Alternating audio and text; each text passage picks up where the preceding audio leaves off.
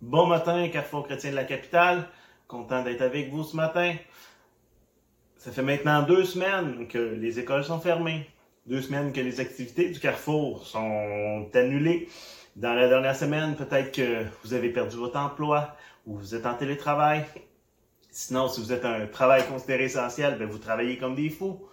Euh, dans tous ces cas-là, on veut vous dire qu'on prie pour vous, qu'on prie que Dieu vous fortifie, que Dieu vous donne la force, que Dieu vous donne l'espoir, que Dieu prenne soin de vos besoins. Ça fait deux semaines qu'on est en confinement sans pouvoir euh, entrer en contact avec les autres, chacun chez soi. Et ce matin, ce que j'aimerais, c'est qu'on regarde ensemble différents cas de confinement qu'il y a dans la Bible. Euh, des histoires où Dieu agit dans des situations de confinement, il y en a plusieurs dans la Bible. On peut penser aux apôtres dans la chambre haute, à Joseph dans la prison, à David dans sa grotte, à Pierre qui est également en prison. Et ce matin, j'aimerais qu'on regarde deux des cas de confinement dans la Bible où Dieu a révélé sa présence d'une manière surprenante. On va parler de l'histoire d'Élie dans la grotte et de Paul et Silas qui étaient dans la prison. J'invite à prendre votre Bible et à regarder dans 1er roi 19. 1er roi 19, où on va retrouver l'histoire d'Élie.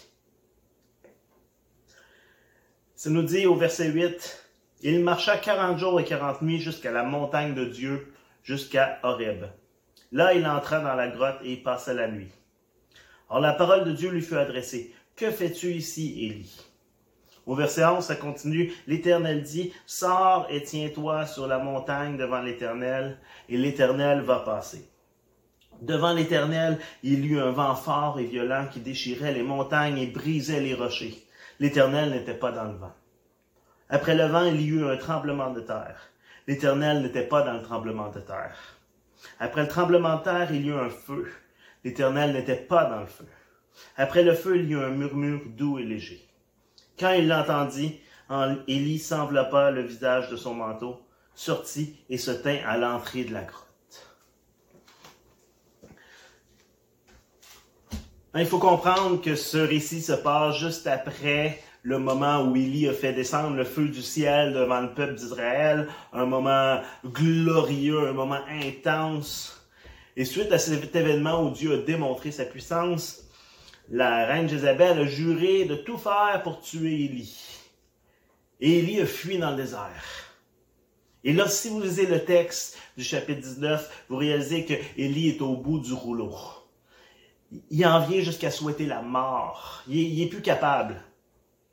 Et Dieu va envoyer un ange qui va le fortifier, qui va le nourrir. Et Élie va marcher jusqu'à la montagne de Dieu, la montagne d'Horeb, qui est également le, le mont Sinaï. Et là, il va se cacher dans une grotte. Hein, une grotte, un endroit de confinement. Un endroit où c'est sombre, c'est humide, c'est froid. C'est fermé de tous les côtés. Et la grotte démontre très bien comment Élie se sent à ce moment-là. Il se sent seul. Il n'y a personne de son côté. Il est isolé. Il voit plus de solution. Il va même le dire, moi seul se tient devant l'éternel. Il a l'impression d'être pas juste confiné physiquement, mais socialement, émotionnellement. Il est pris. Il a plus d'espoir. Il a perdu toutes ses ressources.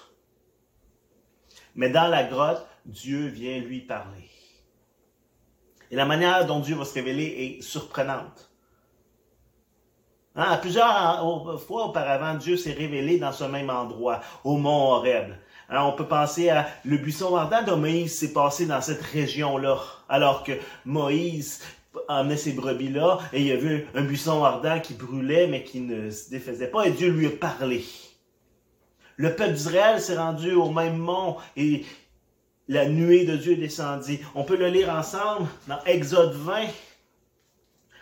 Dans Exode 20 au verset 16, ça nous dit, le matin du troisième jour, il y eut des coups de tonnerre, des éclairs, une épaisse nuée sur la montagne. Le son de la trompette retentit fortement et tout le peuple qui était dans le camp fut épouvanté. Moïse fit sortir le peuple du camp pour aller à la rencontre de Dieu et se placèrent au bas de la montagne. Le mont Sinaï était tout enfumé parce que l'Éternel y était descendu au milieu du feu. Cette fumée s'élevait comme la fumée d'une fournaise et toute la montagne tremblait avec violence. Le son de la trompette retentissait de plus en plus fortement. Moïse parlait et l'Éternel lui répondait à voix haute. Ainsi l'Éternel descendit sur le mont Sinaï, au sommet de la montagne. L'Éternel appela Moïse à y venir et Moïse monta. Hein, cet épisode-là, extrêmement glorieux, extrêmement euh, surprenant, euh, visuellement très euh, marquant pour le peuple. Hein, le peuple peur, le peuple voit la grandeur de Dieu. Mais quand Dieu se présente à Moïse, il n'agit pas de la même manière. Quand Dieu se présente à Élie, c'est pas la même situation. On peut imaginer qu'Élie s'attendait à une manifestation glorieuse de la même manière, majestueuse, puissante de Dieu, qui allait sur le mont ou le montagne de Dieu, le mont où Dieu s'était révélé au peuple d'Israël. Il s'attendait à quelque chose qui allait remonter sa foi, le booster émotionnellement et spirituellement. Qui allait sortir de là avec un gros Waouh, c'était malade, incroyable, il faut qu'on revive ça. Et là, le vent puissant passe. Et Dieu n'est pas là. Un tremblement de terre, mais Dieu n'est encore pas là. Un feu, mais toujours pas Dieu. Et finalement, un murmure doux et léger. Une brise calme, douce, tranquille. Presque le silence complet. Et immédiatement, il sort parce qu'il reconnaît que Dieu est là. Et Dieu va lui parler, il va le restaurer, il va le diriger, il va lui donner une nouvelle mission, un nouvel espoir. Dieu va prendre soin de lui dans ce moment-là. Et peut-être qu'aujourd'hui, tu te sens comme Élie. Tu as l'impression d'être seul, d'être abandonné. Tu as peut-être perdu ton emploi, tes ressources. Tu vis l'inquiétude, de l'angoisse face à l'avenir. Peut-être que tu te sens dans une, comme dans une grotte, écrasé, enfermé. Mais Dieu veut se révéler à toi comme il s'est révélé à Élie. Dieu veut te donner de l'espoir, une nouvelle mission. Dieu veut te relever, te restaurer. Il demande juste de prendre du temps avec lui, d'entrer dans sa présence. Même dans ta grotte, hein, même dans, dans ta maison, dans ton domicile en ce moment, sans pouvoir sortir, sans pouvoir se réunir tous ensemble, Dieu veut que tu entres dans sa présence. Parce qu'il veut te rencontrer même là, dans ton salon, dans ta chambre. Dieu veut te rencontrer là où tu es. Hein, avec la fermeture physique de nos églises, on a souvent l'impression qu'on va manquer quelque chose de la présence de Dieu. Que c'est pas pareil. Que même si on prend du temps à la maison, ça sera jamais pareil comme à l'église. Hein? Je vivrai pas les mêmes émotions, je vivrai pas la même gloire. Et c'est vrai qu'il y a quelque chose de spécial de se réunir tous ensemble, la famille de Dieu, de chanter, de louer, de prier ensemble. C'est quelque chose que l'Église a toujours fait et va continuer de faire. Mais Dieu veut se révéler peu importe où vous êtes. Pas de la même manière. Le but n'est pas de reproduire les expériences du passé. Le but pour Élie n'était pas de reproduire ce qui s'était passé auparavant le peuple d'Israël ou avec Moïse. Dieu a quelque chose de spécial pour toi pour ce moment. Il sait ce dont tu as besoin maintenant. Élie n'avait pas besoin de quelque chose de grandiose, d'impressionnant. Il avait besoin du calme et de la paix qu'on peut retrouver en Dieu, qui nous restaure, qui nous relève. Dieu sait ce dont vous avez besoin en ce moment. Il veut vous le donner alors que vous cherchez sa face, que vous vous avancez dans sa présence comme Élie est sorti dans le doux murmure. C'est pas relié à l'intensité des émotions, au feeling, c'est plus profond que ça. Dieu veut parler à ton cœur, à ton âme, même au fond de ta grotte. Dieu veut te rencontrer là où tu es présentement. Le deuxième texte qu'on veut regarder ce matin, c'est dans Acte 16. Acte 16, où on retrouve Paul et Silas dans la prison. Un prisonnier parce qu'ils ont parlé de Dieu, ils ont annoncé l'Évangile. Et ça nous dit, au verset 23 d'Acte 16, après les avoir roués de coups, ils les ont jetés en prison en recommandant aux gardiens de la prison de les surveiller de près. Face à une telle consigne, le gardien les a jetés dans la prison intérieure et a emprisonné leurs pieds dans des entraves. Vers le milieu de la nuit, Paul et Silas priaient et chantaient les louanges de Dieu, et les prisonniers les écoutaient. Tout à coup, tout à coup, il y eut un tremblement de terre si violent que les fondations de la prison ont été ébranlées. Toutes les portes sont immédiatement ouvertes et les liens de tous les prisonniers se ont été détachés. Lorsque le gardien de la prison s'est réveillé et a vu que les portes de la prison ouvertes, il a tiré son épée, prêt à se tuer car il croyait que les prisonniers s'étaient enfuis. Mais Paul a crié d'une voix forte, Ne te fais pas de mal, car nous sommes tous ici. Alors le gardien a demandé de la lumière, est entré précipitamment et s'est jeté tout tremblant aux pieds de Paul et de Silas. Il les a fait sortir et a dit, Seigneur, que faut-il que je fasse pour être sauvé? Paul et Silas ont répondu, Crois au Seigneur Jésus-Christ et tu seras sauvé, toi et ta famille. Ils lui ont annoncé la parole du Seigneur ainsi qu'à tous ceux qui étaient dans sa maison. À cette heure-là de la nuit, le gardien les a emmenés pour laver leurs plaies. Il a immédiatement été baptisé. Lui, après les avoir conduits chez lui, il leur a servi à manger. Il se réjouissait avec toute sa famille d'avoir cru en Dieu. Wow! Quelle histoire de confinement impressionnante. Paul et Silas sont en prison pour avoir parlé de Jésus. Contrairement à Élie qui, lui, s'est dirigé dans la grotte, eux, ils n'ont pas choisi d'être là. Ils ont été battus, ils ont été enchaînés, incapables de bouger. Ils sont en quarantaine extrême. Ils peuvent pas sortir. Ils peuvent pas aller prendre une marche. Ils peuvent même pas penser leur plaie ou prendre soin, juste se faire un massage ou quelque chose. Ils sont mal, mais sont enchaînés. Et pourtant, ça semble pas affecter leur morale. En plein milieu de la nuit, sont en train de parler, de prier et de chanter des louanges. Et les prisonniers les écoutent. Et encore une fois, Dieu va se révéler. Hein. Encore une fois, cette fois, il est dans le tremblement de terre. Totalement différent de l'histoire d'Élie. Cette fois-ci, c'est le tremblement de terre où Dieu est présent. Les chaînes tombent, les portes s'ouvrent et les gens croient en Dieu. Et alors qu'on est confiné, notre morale, notre foi en Dieu ne devrait pas être affectée. Paul et Silas vont pas blâmer Dieu. Au contraire, ils mettent en lui leur confiance, ils mettent en lui leur espoir. Ils continuent de prier et de louer Dieu, malgré les circonstances. Quel témoignage! Et alors que vous, vous êtes dans une situation éprouvante, que vous avez l'impression que votre vie, que la vie vous a roué de coups. Vous avez l'impression d'avoir été battu par la vie, avec tout ce que vous vivez, avec l'isolement, peut-être la maladie, peut-être la perte d'emploi.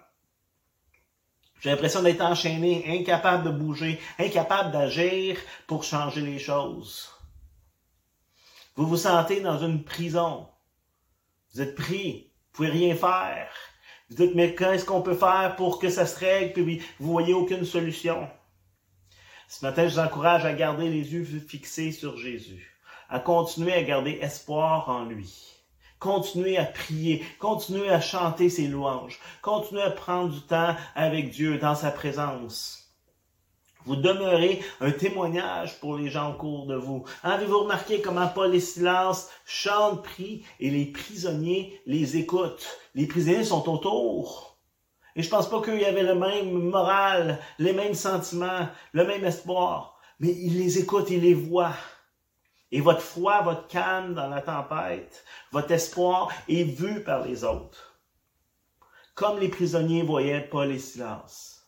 Les gens autour de vous voient votre paix dans toute cette situation-là. Voient que malgré que vous avez perdu votre emploi, vous continuez à avoir confiance. Vous continuez à être dans la paix. Et Dieu veut agir dans votre situation. Vous pouvez avoir un impact spirituel sur les gens qui vous entourent, même en confinement. Même quand vous avez l'impression d'avoir perdu toutes vos ressources, vous pouvez avoir un impact sur les gens autour de vous, être un témoignage. Dieu veut faire tomber les chaînes, Dieu veut ouvrir les portes, Dieu veut prendre soin de vos besoins, qu'ils soient physiques, spirituels, financiers, émotionnels, sociaux. Dieu veut prendre soin de vous. Avez-vous remarqué que Paul et Silas ne fuient pas? Hein, les chaînes tombent, les portes s'ouvrent. Ils auraient pu partir, se dire, on est libre et fuir, devenir des fugitifs. Ça aurait fait tout un film. Paul et Silas poursuivis par les soldats romains. Mais non, ils restent là. Ils obéissent aux autorités, même quand ça semble négatif pour eux. Et en ce moment de crise, je pense que c'est particulièrement important pour les chrétiens de suivre les instructions du gouvernement, hein, d'être des modèles dans notre société. Ce qu'on nous demande, c'est pas des choses qui sont euh, immorales ou qui sont contraires à ce que la Bible nous enseigne. On nous demande juste de faire attention de, à la contagion, de prendre soin de notre santé. Et je pense que c'est important d'être des modèles qui agissent, qui sont un témoignage positif dans notre société. Et c'est suite à cette réaction-là, au fait qu'ils sont restés, que le gardien et toute sa famille vont croire en Dieu. Le gardien qui les voit, ah, ils sont encore là, qui comprend pas, qui a vu le miraculeux, mais qui comprend pas pourquoi tous les prisonniers sont là, va recevoir l'évangile dans sa maison. À cause du comportement de Paul et Silas. Alors même, alors qu'ils ont été envoyés dans la prison à cause qu'ils parlaient de Jésus. Pour les empêcher de parler de Jésus, même dans la prison, ils continuent à accomplir leur mission. C'est pas parce que les circonstances changent que Dieu arrête de vous utiliser pour son œuvre. Il utilise des moyens différents pour le faire, mais il continue d'agir à travers nous. On a d'autres moyens d'entrer en contact avec les gens, de partager ce qu'on vit, de, les écouter, de prendre soin d'eux, de démontrer l'amour. Et je vous encourage à continuer de le faire à continuer d'entrer en contact avec les gens autour de vous, avec les gens de votre travail, même si c'est d'une manière différente, avec votre famille, avec les proches, avec vos voisins, de prendre des nouvelles, de démontrer l'amour, de démontrer la paix que vous avez dans votre cœur et de laisser Dieu agir à travers votre témoignage. Ça a été et c'est encore toute une adaptation pour le Carrefour de faire nos réunions en ligne comme ça. Et euh, ça a été beaucoup de travail. Hein? Puis je veux saluer le travail de Pasteur Jean-Frédéric, de toute l'équipe qui l'accompagne là-dedans. Vous avez aucune idée à quel point ils ont travaillé fort dans les dernières semaines qu'on soit capable de faire ce qu'on fait aujourd'hui. Mais alors que les circonstances nous ont encore conduits dans un endroit qu'on n'avait pas prévu d'aller, Hein, il y a deux ans, un feu nous a conduits dans un endroit qu'on n'avait pas prévu d'aller, dans des choses qu'on n'avait pas prévu de vivre. Et là maintenant, une pandémie nous conduit ailleurs. Mais je sais que Dieu utilise cela pour se révéler d'une nouvelle manière. Il y a des gens qui seraient jamais venus aller dans une église, mais qui sont prêts à écouter une vidéo, qui sont prêts à être introduits à ce que c'est l'église à travers une vidéo à travers une réunion en ligne. C'est des nouveaux moyens de partager notre foi qu'on développe malgré nous. Et Dieu continue d'agir et de toucher les gens. On ne sait pas ce que le futur nous réserve. On ne sait pas combien de temps on va être en confinement.